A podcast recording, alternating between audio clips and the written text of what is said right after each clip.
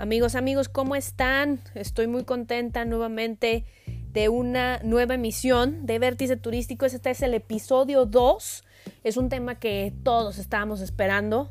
Un tema que de verdad no hallaba la manera ni de cómo resumir porque es muchísima información la que, la que está circulando por redes sociales y, y bueno, pues hoy vamos a platicar sobre el famoso tren Maya. De verdad que eh, toda esta semana hubo muchísimas noticias sobre, sobre el medio turístico.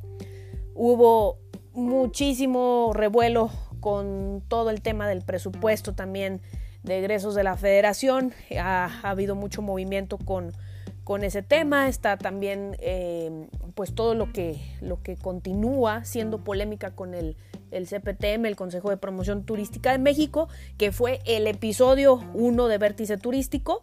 Y eh, pues vamos a hablar muchísimo eh, sobre este tema. Si no escucharon sobre el, tema del CPTM, los invito a, revisarlo. Este es, el episodio 1, Adiós al CPTM, para que puedan ponerse al corriente con todo lo que estábamos platicando. Eh, yo soy Sandy. Recuerden que me encuentran en Instagram como arroba Sandy-Biller. Biller es con H intermedia entre la L y la E. Y de, en, de igual manera estoy en Twitter de, con mi mismo usuario, arroba Sandy-Biller. Me pueden comentar, mandar sugerencias, eh, mensajes directos sobre lo que quieran escuchar o sobre lo que quieran que platiquemos o inclusive hacer comentarios sobre el tema, ¿no?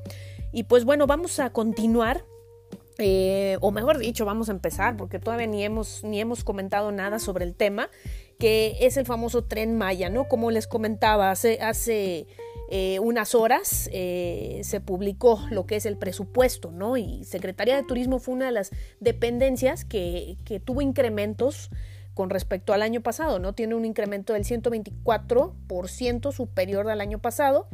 Esto quiere decir que está recibiendo 8.786 millones de pesos contra 3.916 millones de pesos, ¿no? Eh, no, no, es no, hay mucha algarabía porque precisamente la, la gente que estamos en, en, el turismo, muchos comentan sobre, sobre la polémica del tren Maya, entre un 50-70% se va a ir nada más de ese presupuesto al, al, tren Maya y pues todos andamos asustados, ¿no? Pero bueno, yo honestamente prefiero, como les comentaba en el episodio 1, mantenerme muy positiva. Eh, los cambios son muy complicados, son muy difíciles. Eh, creo que las decisiones que se están tomando son, son arriesgadas, como ya les había comentado, y no estamos acostumbrados al riesgo, ¿no? Eh, con el tema del tren Maya, pues sí, claro que hay mucho riesgo. Es una obra que va a costar de entre 120 a 150 mil millones de pesos. El financiamiento, pues la intención es que no solamente haya inversión pública, sino que haya obviamente inversión privada y extranjera. Estamos hablando que el, tiempo límite para construir esta obra es de cuatro años. Eh, se planean 17 estaciones. El, el tema principal aquí con, el con lo que es la construcción, pues es que ya se, se, pretende que se hagan vías ya construidas, ¿no? Son más o menos 800 kilómetros eh, aproximadamente, ¿no? La obra comprende 1500 kilómetros, es, es un buen tramo, ¿no?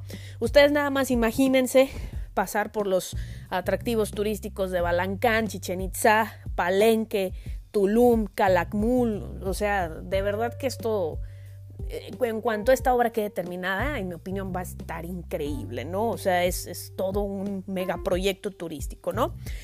Eh, se espera que se reciban 4 millones de turistas al año y que genere 20 mil empleos permanentes, ¿no?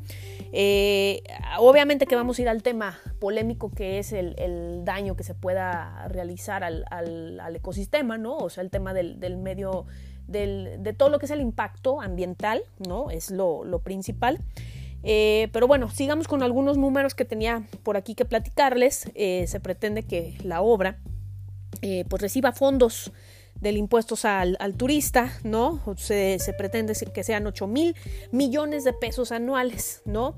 Aquí, aquí el tema que, que es interesante debatir y, y, discutir es que en esta región es donde se está concentrando la mayor llegada de turistas, ¿no? En, en, en nuestro país. Entonces la intención de formar este proyecto, pues es distribuir esas llegadas más allá de lo que es la Riviera Maya, ¿no? Por eso ah, el mismo proyecto Tren Maya, pues suena súper, súper tentador para el turismo, sobre todo para la gente interesada en este patrimonio rico, eh, cultural y arqueológico que tenemos en esa zona, ¿no?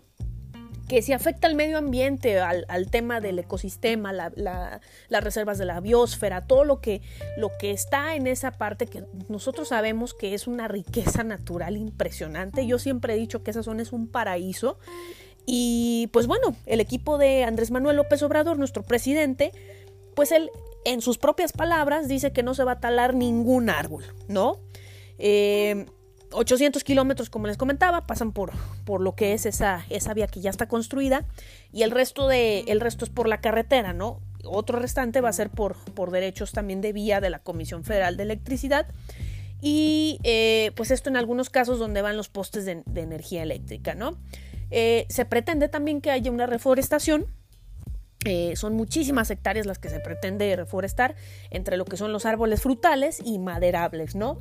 Eh, digo, aquí, aquí sí, sí tendríamos pues que, analizar mucho el tema de que se cumpla, que no se va a talar ningún solo árbol, porque honestamente sí estamos acostumbrados a, ver esas zonas eh, eh, que todos los empresarios y los inversionistas se pasan por encima de la ley y siempre hacen lo que quieren, ¿no? Y siempre la misma, el mismo sector público se los permite, ¿no? Entonces yo honestamente sí espero que se cumpla todo esto.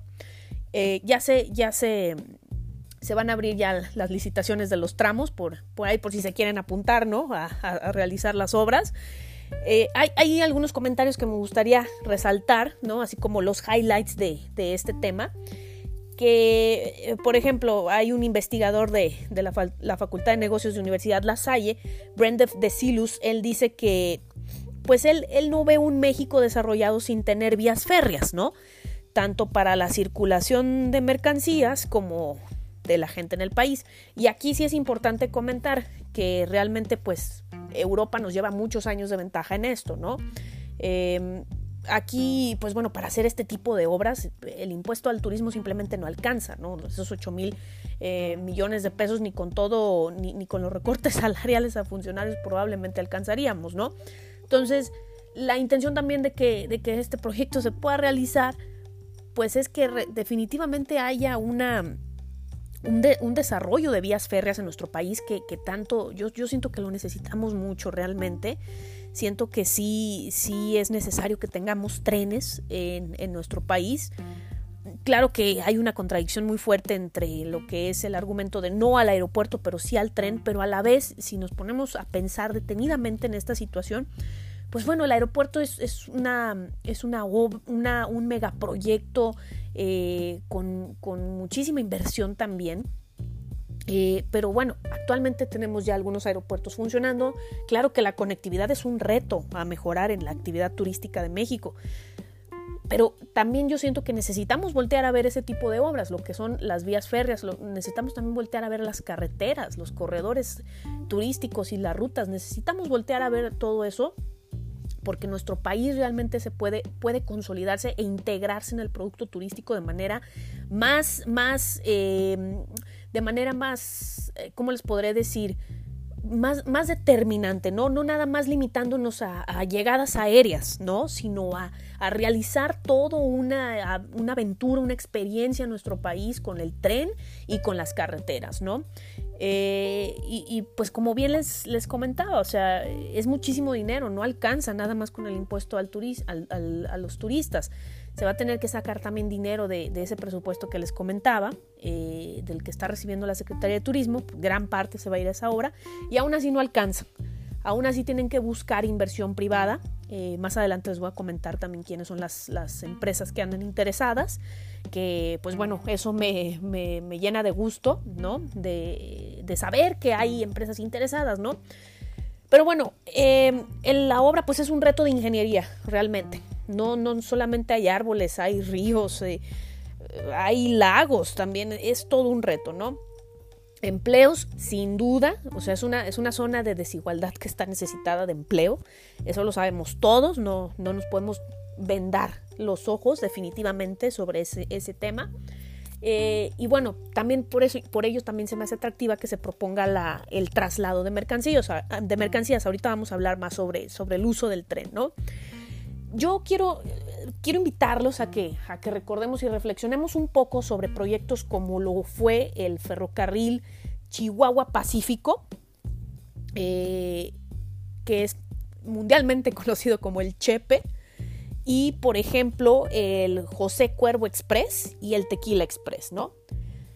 En mi punto de vista los tres son productos, son, son eh, experiencias turísticas que han tenido muchísimo éxito. Recuerden que, la, que, por ejemplo, la imagen y la percepción del estado de Chihuahua anteriormente fue severamente dañada con todo el tema de la violencia, con todo el tema del narcotráfico y lo que es el, Chepe vino a, restablecer una parte de, generar turismo en esa, en esa zona, de conocer el turismo de aventura, de ver las barrancas de cobre, de visitar zonas como Krill, de, tener contacto con los, con los tarahumaras que estaban prácticamente aislados sin el paso del tren y que ahora, bueno, representan un, un fuerte eh, atractivo por la zona y que además ellos pues están vendiendo sus artesanías ahí a los turistas, ¿no?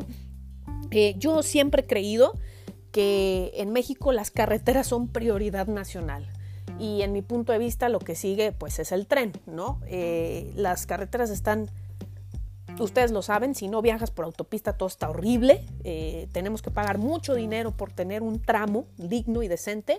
Y pues bueno, el tren no se diga, ¿verdad? O sea, el tren, pues ¿qué tenemos de tren? Como les comentaba, o sea, los, los trenes que conocemos turísticos son como el Chepe, el José Cuervo Express y el Tequila Express que han venido a cambiar completamente la experiencia del turismo en otros, en otros eh, servicios, sobre todo de transportación, que no tiene que ser el avión, ¿verdad?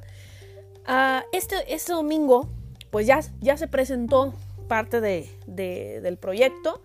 Em, hay interesados, por ahí se, comentó y, estuve, estuve, leyendo que hay italianos interesados. Em, la empresa Siemens también está muy interesada. La, empresa Siemens eh, quieren, quieren apoyar el proyecto, quieren invertirle. Em, y bueno, parece ser que, todo apunta que, a que sea positivo. El tema, el tema polémico, como les comentaba, pues bueno, es realmente el impacto ambiental, ¿no? Acordémonos de los principios de turismo sustentable, que es involucrar a la comunidad, ¿no? Si, si a los pueblos que están en la zona no se les consulta, no se les pregunta qué opinan, sí se puede venir un problema. Aquí lo que me da, lo que me da eh, hasta cierto punto, pues certidumbre es que la, misma ceremonia de, la presentación del tren hoy estuvo pues nada más y nada menos que apadrinada por un ritual maya, ¿no? Entonces quiero creer que se les está tomando en cuenta, ¿no? Em, hay un antropólogo llamado Esser Mai que comenta sobre, sobre un riesgo que se me hace muy interesante comentarlo con ustedes, que se llama desplazamiento productivo. ¿Esto qué quiere decir? Que la gente cambia de actividad. Es, un ejemplo que él pone, en lugar de estar en el monte haciendo agricultura y heredando la tradición de la agricultura de familia en familia, se pasan al sector turístico, ¿no?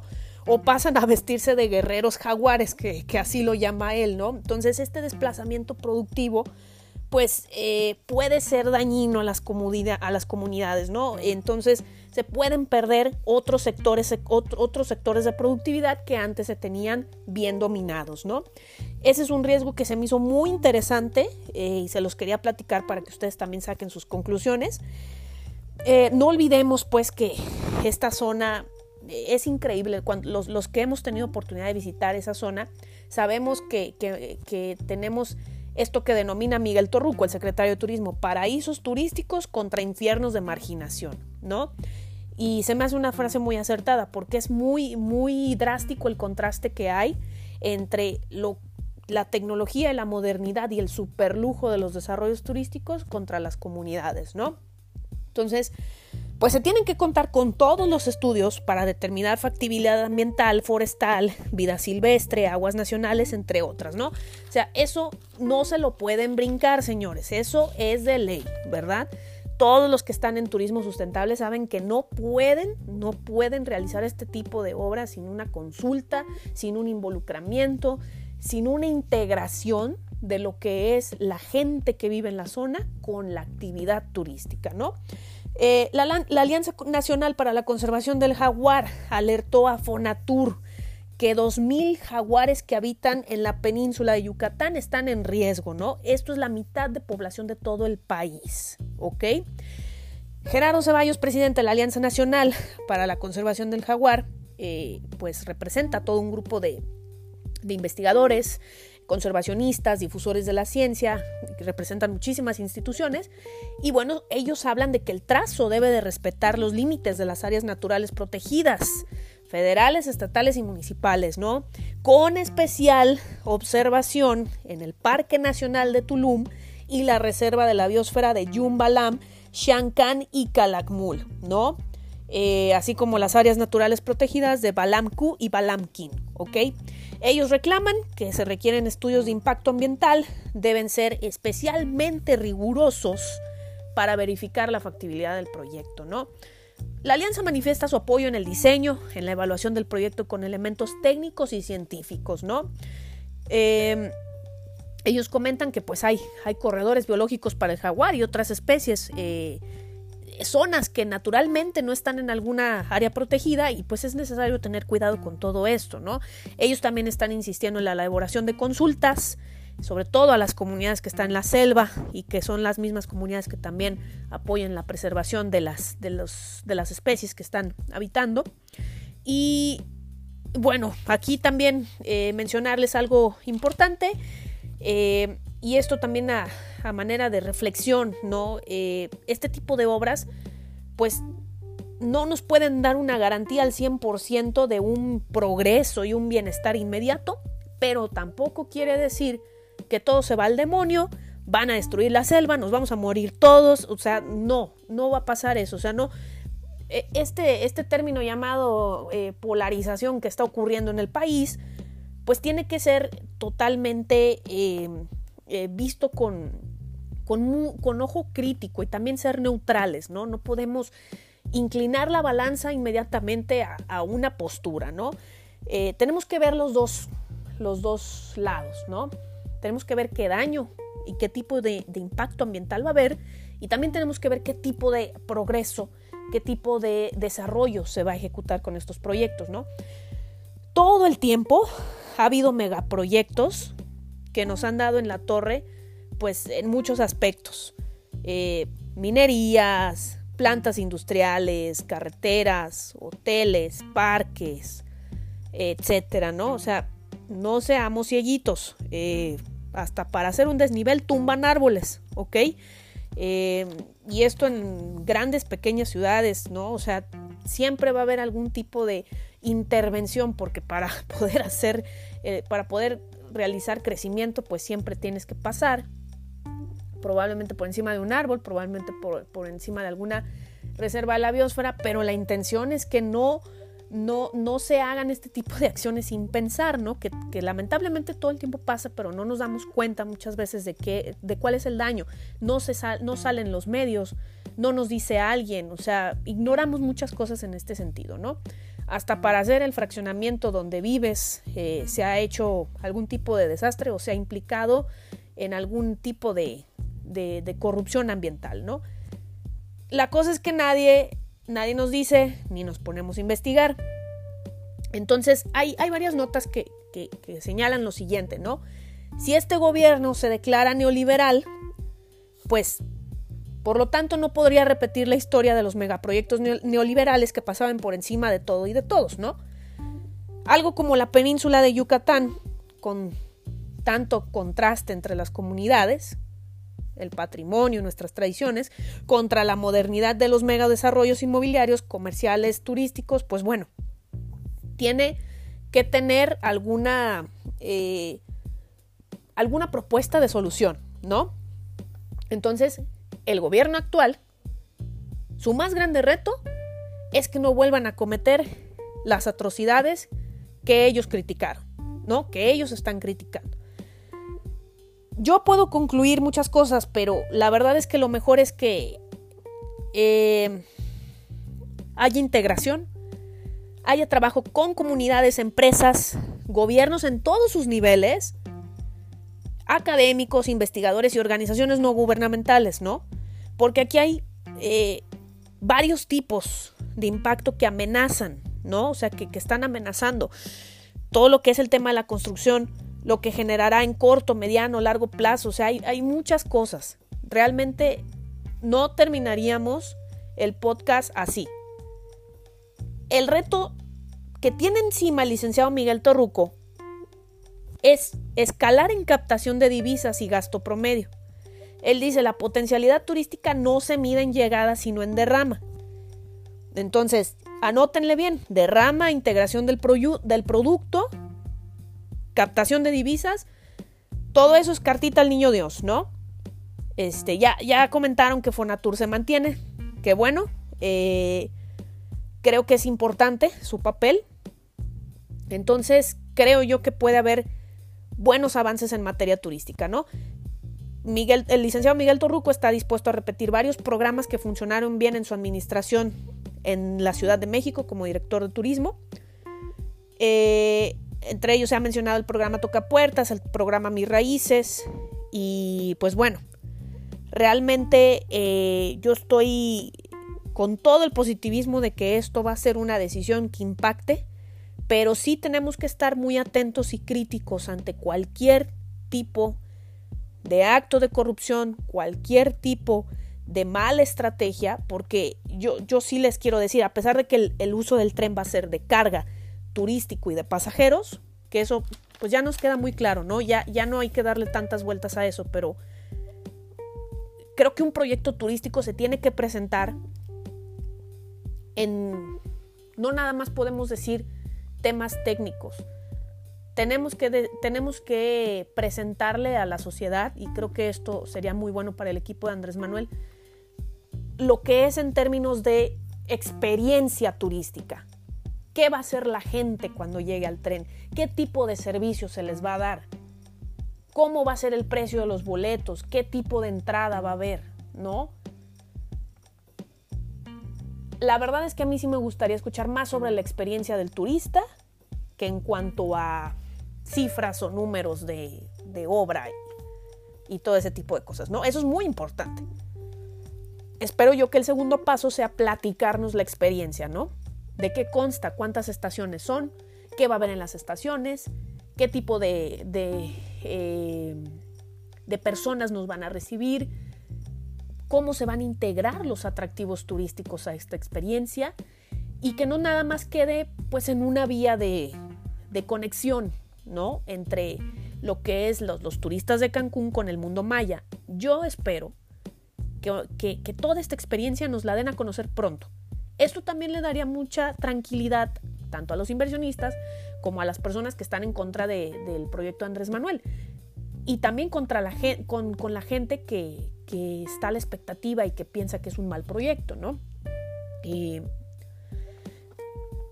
la, la, cifra de, de, la gente que llega a Cancún contra el contraste de Palenque, pues sí es dramática.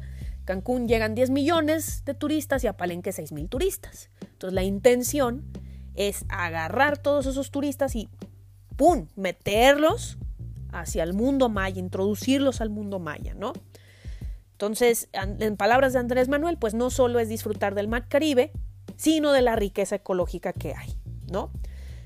Eh, todos los que son emprendedores, pues saben que un proyecto siempre lo tienes que dar bastante bien explicado. Entonces yo esperaría que pronto este proyecto se, le vayan dando más, se nos vayan compartiendo más detalles. Sí me gustaría ver más detalles, sí me gustaría conocerlo más a fondo, porque en estos momentos la información que se presenta siento yo que es un poco eh, superficial en términos eh, pues de proyecto, ¿no?